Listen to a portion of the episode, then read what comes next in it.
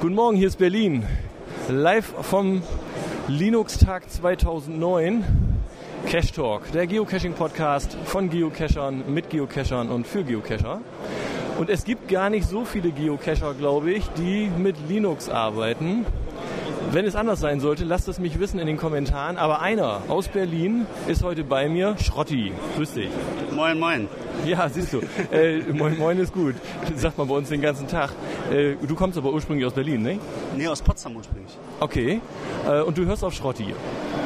Ja, gut. Ähm, das ist jetzt irgendwie dem Star Trek geschuldet oder wie kommst du auf Schrotti? Da heißt du doch nie in, der, in dem.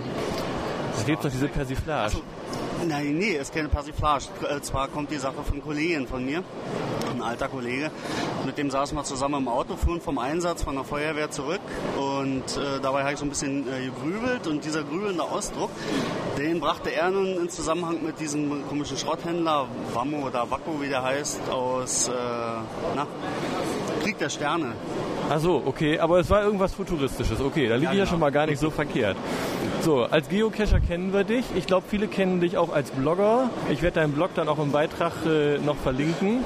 Das ist ja eine ganz spannende Geschichte, die du da machst. Die ist ja nicht nur Geocaching. Vielleicht kannst du da mal was zu sagen. Naja, gut, was macht man halt mit so einem Blog, ne? Man schreibt über das, was man so den ganzen Tag erlebt, was man macht. Äh, wie ein Internet-Tagebuch halt und äh, da gibt es natürlich nicht nur Geocaching, weil ich ja auch äh, nebenbei noch arbeiten gehe, andere Hobbys habe wie Fotografieren und dadurch ergibt sich dann, dass ich manchmal mit Mikrofonen erschlagen werde, wie jetzt zum Beispiel. Äh, Mikrofone sind ja auch dein Geschäft, ne? Du machst ja den Funkverkehr bei 112, oder habe ich das irgendwie falsch? Ja, Funkverkehr auch mit. Äh, bei uns in der Leitstelle ähm, ist man halt quasi multifunktionaler. Man macht die äh, Notrufabwicklung direkt an der Hotline 112, äh, genauso wie die Funkeinsatzführung. Äh, je nach Einteilung jeden Tag mal was anderes, dass es nicht so eintönig wird. Okay, und was du nämlich in deinem Blog drin hast, ich dachte, das würdest du jetzt auch sagen, diese äh, Anekdoten aus dem Bereich 112, ne? So das Neueste aus dem Blaulichtmilieu. Ja, das sind so die ganz speziellen Anrufe, die man da hat. Manchmal gibt doch einige zum Schmunzeln, nicht alles. Vieles ist äh, durchaus nervig. So Kinder, die Scherzanrufe machen, die machen ja gute 50 Prozent der Anrufe bei uns aus.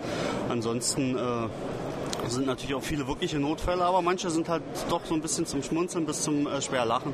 Und da wird dann anonym im Blog drüber berichtet. Ja, ja, also das habe ich mir mal angeguckt. Es gibt auch so eine Statistik, also die wenigsten Anrufe sind echte Notfälle, ne? Ja, mal grob geschätzt, ungefähr 5% dessen, was bei uns aufläuft, sind tatsächliche Notfälle. Vieles Krankentransport, dann wo die Leute wirklich nur ein kleines Wehwehchen haben, mal einen Schnitt im Finger oder mal ein bisschen Bauchdrücken. Und äh, das allergrößte Aufkommen, wie gesagt, sind halt äh, Kinder, die äh, die Karte aus dem Handy nehmen und dann ihre Späßchen äh, mit uns treiben. Ja, ich denke es mir wohl. Ähm, jetzt sind wir so aus dem Bereich der GPS-Koordinaten. Ist das etwas, was im Blaulichtmilieu eine Rolle spielt? Werden da Koordinaten verwendet? Interessiert mich jetzt einfach mal so. Oder äh, hat man da so eher so sekundäre Metriken wie Adressen und Hausnummern? Wir arbeiten tatsächlich mit Adresse und Hausnummer, so wie sich das gehört in Berlin. Äh, GPS-Koordinaten, damit können wir nicht viel anfangen. Gibt unser System halt einfach nicht her. Habe ich schon öfter bemängelt, weil sicherlich als Geocacher fällt einem sowas als erstes auf. Ach, ich bin hier, warte kurz, ich gebe dir die Koordinaten durch. Klappt natürlich so bei uns nicht. Äh, demzufolge muss man in Berlin tatsächlich noch Straße und Hausnummer angeben. Und wenn ich irgendwo im Grunewald vom Baum gefallen bin und ich könnte eigentlich Unterstützung gebrauchen, hilft mir gar nichts, wenn ich sagen kann, wo ich jetzt da auf dem Boden liege mit GPS-Koordinaten. Ne? Na, die GPS-Koordinaten, die interessieren dann nicht weiter, die können nicht wirklich helfen. Aber man kann ja beschreiben, von wo man äh, losgelaufen ist, wie man gelaufen ist. Dann gibt es äh, bei uns doch einige Leute, die sich im Grunewald recht gut auskennen. Ich gehöre zum Beispiel dazu. Und anhand dieser Beschreibung äh, kriegt man doch relativ schnell raus, äh, wo der Einsatzordnung genau ist und äh, kann dann die Kollegen äh, vor Ort doch gut dirigieren. Also den Grunewald kennst du bestimmt auch deswegen besonders gut, weil da so der ein oder andere Geocache liegt, ne? Weil ich dort was habe? Den einen oder anderen Geocache vielleicht gesucht? Ja, nicht nur gesucht, auch versteckt, ne? Okay, zu den Empfehlungen komme ich dann später nochmal eben. Und jetzt hier an der Messe, wir sind hier gerade im ICC, da war auch noch irgendwie ein Geocache, den du heute suchen wolltest. Nee, ich habe den schon gesucht. Den hätte ich dir sonst empfohlen. Was heißt empfohlen? Äh, weil du vorhin erzähltest, dass du kein äh, GPS dabei hast, äh, war jetzt äh, die Sache, Mensch, wie kommt, wieso kommt der von, von der Ferne hierher, wo doch hier noch Dosen liegen, ne? ja, nee, mein, mein 60er, da hat der Empfangschip sich gerade verabschiedet. Ich habe da schon mit Navi Future telefoniert, aber der war da ganz kulant und hat dann gesagt, äh, er versucht das nochmal einzuschicken, aber ich denke, das wird bei mir dann wohl auf ein Oregano, wie das, also das ist das 300er. Scheint so das nächste GPS-Empfängerchen zu sein, was man denn wohl so hat. Du hast selber auch einen 60er? Nein, ich habe einen äh, Itrex Vista HCX. Okay, also so für mal so nebenbei Geocachen, aber Karten hat er glaube ich auch schon, ne? Der hat Karten mit drauf, ja. Okay. So, jetzt nochmal sind wir auf dem Linux-Tag heute. Und äh, wie gesagt, es gibt ja anscheinend nicht so viele Geocacher, die Linux machen. Wenn es welche gibt, würde mich das in den Kommentaren ja mal sehr interessieren. Äh, aber du machst tatsächlich alles mit Linux und auch Geocaching-Software läuft bei dir unter Linux, ne? Ja, natürlich. Ja, du, also ich habe immer noch meinen Map Source unter Windows laufen. Ich habe so eine Zweitinstallation, weil es halt einfach äh, für mich einfacher ist. Wie machst du das jetzt, wenn du deine Wegpunkte darauf legst? Äh, machst du sowas? Ja, ich äh, schließe das äh, GPS ganz normal an den Rechner an, benutze Kulantkarte dafür. Kulantkarte, okay. Ist Freeware, genau. Open Source? Ist äh, komplett Freeware, Open Source, ganz genau. Äh, ist in den Ubuntu-Quellen äh, enthalten, weil ich arbeite viel mit Ubuntu, weil doch eigentlich relativ äh, äh, einfach zu bedienen ist, nicht nur zu bedienen. Auch äh, Programminstallationen und dergleichen funktionieren doch relativ flott und einfach, ohne groß, große Aufwände. Und äh, wie gesagt, Kulantkarte ist dort enthalten, kann wunderprächtig äh, mit GPX-Dateien umgehen, kann äh, also prima die Caches verwalten. Ein kurzer Klick, die Dinger sind auf dem äh, GPS. Zum Vergleich habe ich auch MapSource da auf einer äh, Windows-Installation, allerdings benutze ich die sehr, sehr ungern. Das Windows hat eine Gesamtlaufzeit von inzwischen, ich glaube, zwölf Stunden und ein Programmstart dauert davon fünf Minuten, ist also unerträglich langsam. Mhm. Wie gesagt, manchmal benutze ich dann diese Mapsource, zumal ich äh, Karten geerbt habe. Und nun, wenn man sündhaft teure Karten hat, will man die ja eigentlich auch benutzen. Damit habe ich mich schon aktuell gestern zum Beispiel erst wieder rumgeschlagen, aber bisher äh, nach wie vor unerkennbaren Erfolg. Ich bleibe bei Linux. Das heißt also, du hast schon noch ein Windows und ein Map Source, um die Karten drauf zu spielen, aber sonst machst du damit nichts. Ich habe es, ich spiele damit aber nichts drauf, weil es bisher noch nicht geklappt hat. Achso, okay. äh, Karten generell mit Linux übertragen, ist das schon mal gelungen, irgendwie Kartenmaterial zu überspielen auf die äh, SD-Karten? Absolut kein Problem. Achso, das funktioniert? Ja, natürlich. Äh, selbst äh, von OpenStreetMap kriegt man fertige äh, Karten-Images direkt äh, für den Bereich, den man will. In dem Fall bietet es sich ja an, in Deutschland oder Europa zu nehmen. Inzwischen zum größten Teil rootfähig dass also äh, der GPS damit auch richtig äh, über Straßen navigieren kann. Diese äh, Dinge, wie gesagt, kann man entweder als Kacheln äh, für Kulantkarte oder als fertiges Image sich aus dem Internet runterladen. So ein fertiges äh, Kartenimage schiebt man mit einem Schwung auf die Karte. Entweder äh, mithilfe des Kabels am Gerät äh, selbst oder man steckt die Karte halt in den Rechner, wenn man einen entsprechenden Slot hat.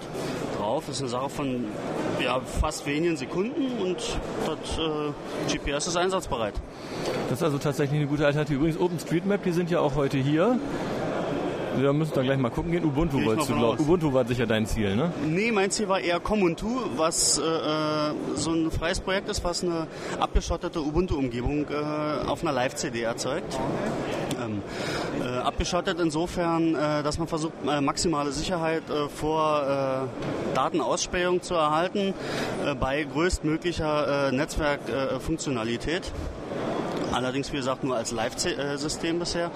Und äh, wollte mal da angucken, ob die Jungs da äh, irgendwas erzählen können, was in Zukunft dort geplant ist, ob es vielleicht auch mal äh, auf fest installierte Systeme hinauslaufen soll. Hm. Das wäre ja sogar was für alle Geocacher, die sonst mit Windows was machen. Die könnten so eine Live-CD, Comuntu reintun in den Rechner und ein bisschen damit surfen. Ne? Im Grunde genommen äh, gibt es von jeder größeren Distribution inzwischen derartige Live-CDs. Äh, zum Beispiel Ubuntu, was ich ja benutze, worauf dieses Comuntu im Grunde genommen ja nur basiert.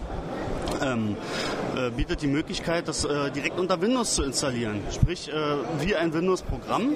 Dann kann man das in Ruhe ausprobieren, ob man damit klarkommt, ob der Look und Feel gefällt. Mhm. Und dann bei Bedarf wirklich äh, erst vollständig zu installieren. Also eine ganz feine Sache. Fein. Ähm, ich werde ja heute auch mal ein bisschen rumgehen. Ich habe meinen rasenden Rasierer dabei. und werde dann mal so ein bisschen Linux-Podcast machen. Bisher kennen wir nur die Geocaching-Podcasts und die Linux-Podcasts habe ich sonst immer mit der Kamera gemacht, aber der Aufwand, das alles zu schneiden, das war mir ein bisschen zu viel. Du bist ja auch mit einer großen Kamera hier ausgestattet. Äh, was machst du mit der Kamera? Jetzt eine Hobbyfotografie, nehme ich an, ja? Ich knipse da mehr oder weniger. Ich digitalisiere meine Umwelt, wenn man so will. und dann hast du auf deinem Blog irgendwie so ganz bunte Bilder. Was sind das für welche? Ganz bunte Bilder? Ja, irgendwie Bilder, die künstlich eingefärbt. So. Ja, äh, das sind äh, äh doch arg äh, übertonte äh, HDR-Fotografien. Dabei werden einfach äh, Bilder mit unterschiedlicher Belichtungszeit gemacht von einem und demselben Objektiv. Die werden zusammengerechnet ähm, und ergeben somit Bilder mit einem enorm hohen Kontrastumfang, was wiederum eigentlich keinen äh, Bildschirm großartig darstellen kann. Dafür gibt es ein Tone Mapping, sprich die Dinger werden farbabgebildet und äh, da gibt es äh, unterschiedliche Algorithmen. Einige lassen die Bilder doch sehr, sehr echt aussehen, mit wirklich fantastischen Kontrasten. Und andere, damit habe ich eine Zeit lang auch so ein bisschen rumexperimentiert, lassen das so alles sehr, sehr plastisch, wie gezeichnet aussehen. Mhm. Und wenn man da halt ein bisschen heftiger an den Reglern dreht, dann kommen eben äh, solche ja, künstlichen Dinger bei raus. Ja, ich habe das nur gesehen, sieht alles sehr bunt aus. Thema bunt ist übrigens gar nicht schlecht. Ich habe dir noch was mitgebracht. Das eine hast du bestellt. Ja, wunderprächtig. Die sechs Jahre Geoclub Ubicoin. Genau, aber das ist jetzt die normale Ausgabe. Du wolltest eine normale Ausgabe haben, ne? Perfekt, ne? exakt die wollte ich haben, ja. ja. Äh, du bist aber jetzt kein Sammler, sondern du schickst die los. Oder wie machst du das? Doch, die soll gesammelt werden, sprich ich gehe ja zusammen mit meiner Frau immer zum Geocachen, selten allein. Nur in letzter Zeit, weil sie zurzeit zur Kur ist. Äh, aber äh, die Dinger, die sehen äh, so toll aus, haben wir uns gedacht, die besorgen wir uns, die müssen wir unbedingt haben. Die wird als Personal Geocoin immer mitgenommen, äh, wenn man auf Tour geht. Die war auch überraschend beliebt. Haben. Also das ist ja so eine Pärchencoin, sag ich mal, ne? ja, genau. die man eben... Das ist ja das, was auch im, im Endeffekt die Sache ausmacht. Ne? Okay, dann habe ich dir noch eine weitere mitgebracht, ich weiß nicht, ob du die schon kennst. Die sieht ja mal richtig genial aus, ne? Du hast jetzt keine Ostbiografie, sondern du kennst das Ding, ne? Ich kenne das Ding. Ich die hab, Vorlage. Äh, also, äh, in dem Falle sowohl als auch. Ich habe sowohl die Ostbiografie als auch, äh, dass ich äh, die Vorlage für dieses Ding kenne. Ja, genau. Also die fünf Jahre Geocoin für die Leute, die es jetzt gerade nicht sehen können. Ne? genau. Und da ist übrigens ähm, Berlin und Brandenburg schon zusammengelegt. Ne?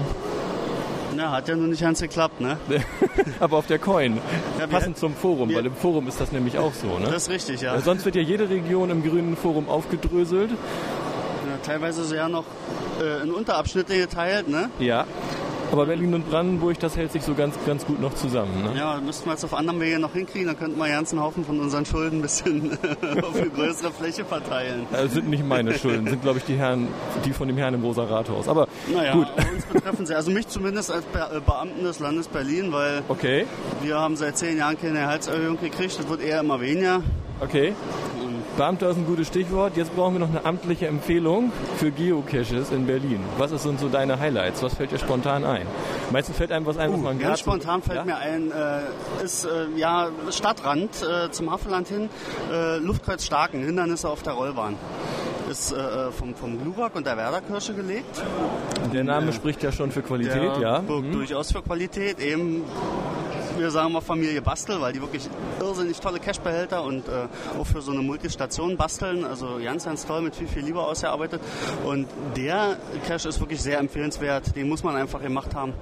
Schon allein am Ende wird man doch ganz schön toll überrascht, aber da wollen wir natürlich nicht zu viel verraten. Ne? Okay, sonst noch irgendwas, was dir einfällt? Grunewald vielleicht? Oder darf auch was Eigenes sein? Was Eigenes, ach, da halte ich erstmal aus dem Stand nichts für empfehlenswert. Ist halt alles recht einfach erhalten. Ne? Mhm. Ja. Ansonsten, der Grunewald hat ja so viel nicht zu bieten. Doch, das Georinth vielleicht wäre da erwähnenswert. Klingt nach Labyrinth mit Geo. Ganz Sowas genau, das ist es. Äh, ist äh, so ein Multi mit ungefähr 125.000 äh, Koordinaten. Macht sehr, sehr viel Spaß, braucht unter Umständen deutlich äh, länger als ein herkömmlicher Multi. Man kann also da wirklich richtig viele Kilometer im Wald machen. Man kann aber auch Glück haben und äh, relativ schnell durch sein. Halt ein Labyrinth. Okay, 14 Minuten, 15 haben wir typischerweise. Fehlt noch eins, nämlich die Grüße. Schrotti grüßt die Welt, nämlich? Äh, Ich grüße jetzt mal alle, alle, die mich kennen.